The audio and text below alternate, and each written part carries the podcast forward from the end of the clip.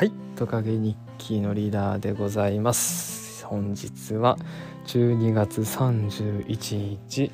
午後8時25分でございます。皆さん年の瀬をいかがお過ごしでしょうか？ということで。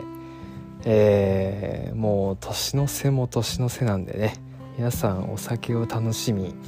これを聞く頃には年を超えているであろうというタイミングで収録しようかなと思って。回し始めました「紅白」も始まりましたね。はい。いやー2021年はなんかもう激動の1年だったような振り返りをしていきますけれども。えっ、ー、と前半とですね後半で全く何て言うんだろう生活するというか私の交流範囲が変わりまして前半はですねま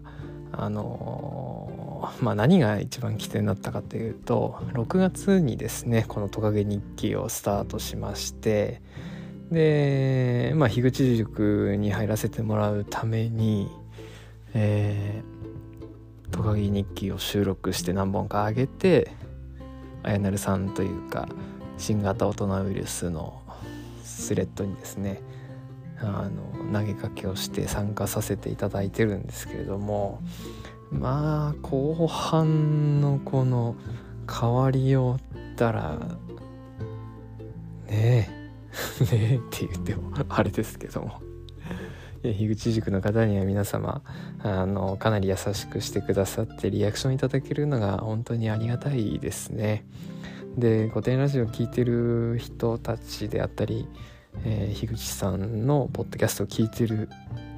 人たちっていう、まあ、心理的安全性もあってかなりあの楽しい半年間になりましたね。で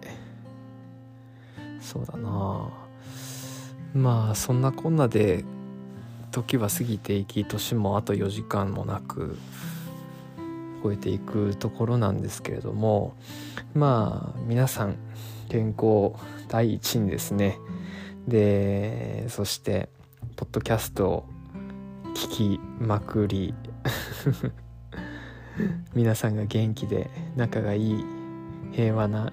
一年に来年がなるように私は祈っております。